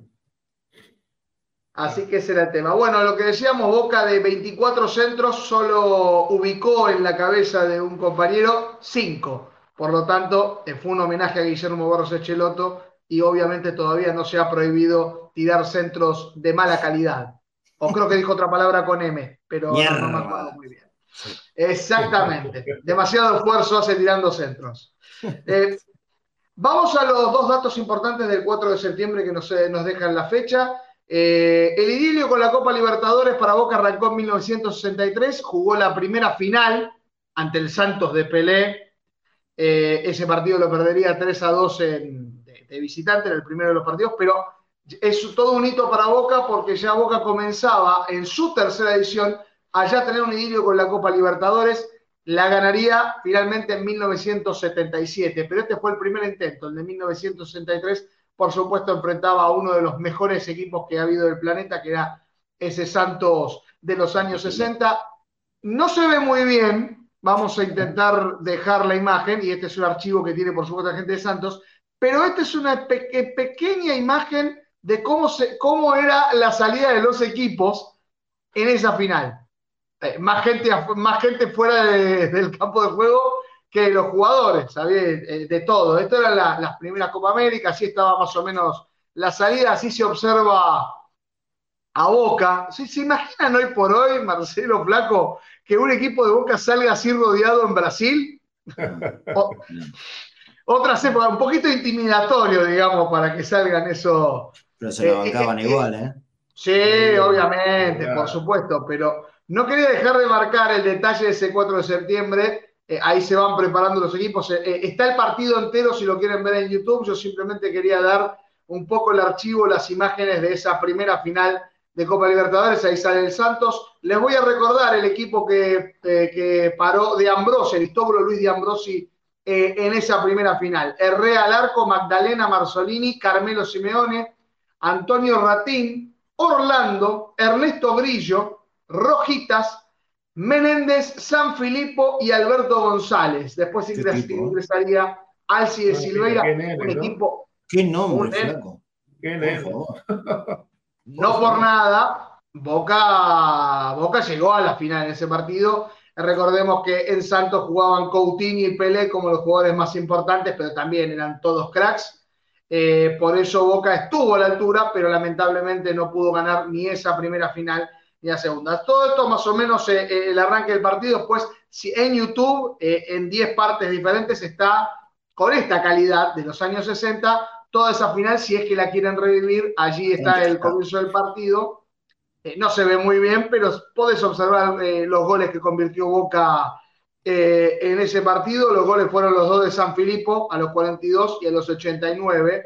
La imagen del gol de San Filipo está, por supuesto, para, para observar. Dos de Coutinho y Lima para Santos. Bueno, el idilio de la Copa Libertadores arrancaba aquí.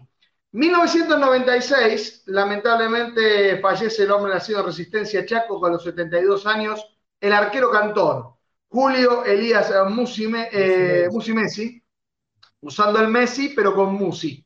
Eh, para los que no conozcan música, claro, música, porque tocaba la guitarra. ¿eh? Música Messi, exactamente. 157 partidos jugados, ganó un único título, el de 1954. Recordemos que él fue el arquero durante la etapa en la cual a Boca le, costaba conseguir títulos entre los 40 y los 50, lo conseguiría finalmente en 1954. Llegó a disputar 80 partidos jugados en la Bombonera y llegó a ser también arquero de la selección. Ahí tenemos eh, la foto del plantel en aquel momento. Vestía, por supuesto, su buzo amarillo. Llegó a jugar, si creo que no, no, no, no me equivoco, ahí quería ver la, las figuritas, las primeras figus de esa época. Figuritas bicicleta, ahí selección argentina, todo pintado a mano, la del arquero Contor. Lamentablemente los jugadores en esa época, flaco, creo que no tenían cuello, según las imágenes que vemos en las figuritas, con lo cual es, cómo atajan sin cuello es, impresionante, si lo basamos en imagen. Yo no sé si, no solamente, bueno, llegó a tener una cantina en Morón, la cantina claro. Messi, allí la estamos observando, y también su etapa de cantor, y tenemos una, etapa de gráfico que allí lo, observamos. Yo no sé si tenemos permitido escuchar el Viva Boca de los años 50, tenemos el, el audio, y perdón, para que sepan, no solamente dicen que Romero, Córdoba atajaban penales, Roma, bueno, no. El cantor Musimesi lo hizo primero. En una victoria de Boca de Monumental le ataja ese penal. Bueno, los arqueros se adelantaban un poquito en esa época, creo yo. Bueno, viejo, penal bien pateo de gol. Exactamente, pero ven, totalmente legal, no se adelantó 20 metros, pero lo cierto es que ya en esa época los arqueros de Boca también atajaban penales cuando no había definiciones por penales. Así que los dejo con un pequeño fragmento de El Cantor, por supuesto, de Viva Boca. Eh, Julio Díaz Musimesi, esto fue en 1954. Escuchemos. Es un chamamé, ¿no? Claro. Serán largas las introducciones en aquel momento, le daban una vuelta, dos ah, vueltas. Está lindo el tema, vamos a escucharlo, vamos a escucharlo. Yo soy nacido en Corrientes la tierra del chamamé, que lo cantan con cariño y lo bailan con placer. Ahora en Buenos Aires me divierto con amor cuando voy por los domingos a ver jugar a un campeón.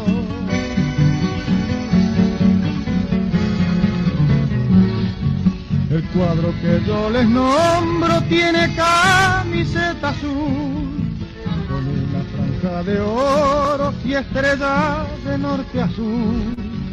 En el arco de mi cuadro, el que ataja es un cantor que canta porque le gusta los llámame de mi flor.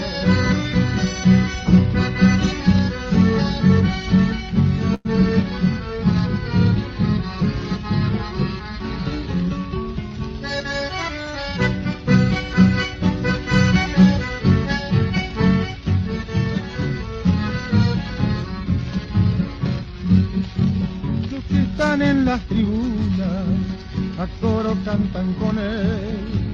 Cuando nuestra delantera los goles suelen hacer, boca a boca, viva boca, cantan todos con primor. Dale boca, viva boca, el cuadrito de mi amor. Dale boca, viva boca, el cuadrito de mi amor. Muy lindo. Muy lindo tema. ¿eh? yo les nombro tiene camiseta Musinesi. de oro y estrella de norte a sur. En el arco de mi cuadro, el que ataja es un cantor que canta porque le gusta los llámame de mi flor. Boca a boca, viva boca, cantan todos con primor. Dale boca, viva boca, el cuadrito de mi amor. Dale boca, viva boca, el cuadrito de mi amor. Dale boca, viva boca, el cuadrito de mi amor. Grande. Dale boca, viva boca. El Atajaba penales, arquero de la selección y te dedicó casi un himno. No será el de Machito Ponce, pero era el de esa época. es mucho mejor, olvídate, olvídate que es mucho mejor. Muy lindo, muy lindo tema de uno, un recontra histórico arquero de Boca. Bueno, perfecto, ¿cerramos Don Dato? Cerramos Don Dato, eran dos nada más, por eso lo hacemos así cortito como para disfrutarlo un poco más. Hay, hay mucha vigilanteada dice, eh, copia del cronovisor, bueno, viejo. no, no, el cronovisor sale una vez a la semana, nosotros las veces que hay sacamos los datos del día de hoy y los vamos armando. Bueno, pero el, archivo, el archivo de Gustavo Pereira es No, no hay con, no hay con quién competirle a Gustavo. Nosotros somos unos simples salieris. Chornico, nos vemos el miércoles. El miércoles volvemos al mediodía. Nos vemos el miércoles entonces. Y Prepárate y, comentario a toda la gente que vamos a tener muchas entradas platea media, me acaban de confirmar, platea media. Así que es una ubicación excelente las que vamos a regalarles a los hinchas de Boca, que sean de Boca. ¿eh? Condición sine qua non. No hay necesidad, son regalos. Hinchas de Boca para ir a alentar a los pibes el sábado a las 4 de la tarde. Atentos todos el miércoles. El miércoles vamos a regalar eh, por lo menos tres pares de entradas. ¿Ok? tres pares de entradas. Así que seis, seis entradas se van a ir el miércoles para la final sub-20, final intercontinental, Boca a Z Almarc. A las 4 de la tarde del sábado va a estar jugando ese partido. Obviamente va a ser transmisión en vivo de Cadena Ceneice. Yo no voy a poder estar porque voy a estar en viaje para La Rioja. Eh, porque el equipo mayor juega el domingo a las 5 y media de la tarde contra Almagro por la Copa Argentina. Así que lamentablemente me lo pierdo, ¿qué le vamos a hacer? Pero bueno. Yo voy a como eh, cronista único, no sé, si hacemos no sé si hacemos transmisión. En caso de no hacer transmisión, eh, porque todavía no lo hemos consultado, incluso me podría incorporar, pero estoy esperando mi acreditación. ¿Usted qué dice? ¿Cadena CNS? Cadena CNS hace transmisión, estoy confirmando yo, hay transmisión. No, no, no. En el caso mío, podría incluso Ah, que participa en No, no, bueno. Ah, cadena CNS participa, participa Cadena CNS. Eh, participa, transmite. Cadena transmite. Como cada, como cada partido importante de Boca. Así que la sub-20 la vas a vivir acá en cadena y Conectados al Mediodía te va a regalar este próximo miércoles tres pares de entradas. Ese mismo día, por supuesto, le vamos a poder contar cómo van a ser para el sorteo. Esto es completamente aparte de cualquier regalo de entre ustedes. ¿eh? Esto es sorteo, obviamente, totalmente gratuito. El otro sorteo, que sí, yo les pido, casi encarecidamente para, para poder ayudarnos a nosotros, tiene que ver con el regalo de esta camiseta. La versión 2007 del el Boca campeón de la Libertadores, la de Román, esta sí, te la podés ganar si nos dejas una colaboración en boca.cadena.ceneice. Boca.cadena.ceneice. Te pedimos, por favor, al que pueda colaborar, realmente lo necesitamos mucho. Boca.cadena.ceneice. En Mercado Pago nos dejas tu ayuda, tu colaboración para poder participar y ganar la camiseta de Román versión 2007. Si estás en exterior, el código QR también déjanos tu ayudita. En el momento que veas el programa, no es necesario que sea el aporte en vivo. Cuando lo veas, eh, esto es simplemente una transferencia a nosotros nos llega y todos los que dejen su colaboración los voy a anotar para hacer el sorteo en el próximo programa de Entre Bosteros, que va a haber que encontrarle un día, después lo voy a tratar de coordinar con, los chicos del control, eh, pero lo más probable es que tengamos que hacerlo el sábado. Sábado en horario nocturno, cuando estemos recién llegando a La Rioja con, uh, con Gus Pereira, o sábado o domingo. Bueno, vamos, vamos a ver cuándo lo podemos hacer el próximo Entre Bosteros, pero quien pueda ayudarnos desde ahora, sinceramente nos van a dar una gran mano. boca.cadena.ceneice en, en Mercado Pago y si no, el código QR de PayPal. Muchísimas gracias. Y este, este miércoles estén atentos porque vamos a regalar tres pares de entradas para ir a ver a los pibes. Platea media vamos a tener, eso me, me confirman. Así que desde ya, sobre todo, muchísimas gracias a Anita Bordón, que es quien hizo esta gestión para así los oyentes de Cadena Ceneice pueden tener eh, varios accesos muy lindos para poder ver el partido de, de la Sub-20. Bueno, nos vamos yendo. Eh, ya los saludé a Nico. Chau, chau, Nico. Abrazo grande. Nos vemos el miércoles. Nos vemos el miércoles y la alegría de que vuelva Avalancha. Lo estaremos escuchando, por supuesto. Hoy a la noche. Hoy a las 8 de la noche vuelve Angelito Pelia con Avalancha. También, chau, Flaco. Nos reencontramos el miércoles para seguir hablando de Boca. Dale, Marte. Nos vemos el miércoles para seguir hablando de Boca. Abrazo grande a todos. Abrazo. Bueno, no se olviden, hoy a las 8 de la noche quiero que todos los habituales oyentes, espectadores de, de Cadena Ceneice, y de Conectados al Mediodía, nos prendamos a Avalancha Ceneice, ¿sí? Vuelve Angelito Pelia cumpliendo, como corresponde, cumpliendo con su promesa que hizo al aire el otro día cuando estábamos jugando contra Racing en medio del segundo tiempo, dijo, si pasamos, vuelve Avalancha, pasamos, así que vuelve Avalancha. Hoy a las 8 de la noche estará al aire por todas las plataformas de Cadena Ceneice. Y no te muevas de ahí, porque a las 9 viene Punto Boca y a las 10 reacciona en cadena. Así que mirá la noche bostera que tenés acá, en el único medio, no programa, el único medio que existe de Boca. 24 horas, 365 días al año. No hay otro, no existe. Y ya te lo digo, no habrá jamás. Solamente Cadena dice. Un abrazo grande para todos. Al mediodía nos vamos a reencontrar el miércoles, ¿sí? Mañana descansamos un ratito para meterle con todo en, eh, en la mitad de la semana, ya esperando por los próximos partidos que se vienen de Boca. Abrazo grande para todos. Chao.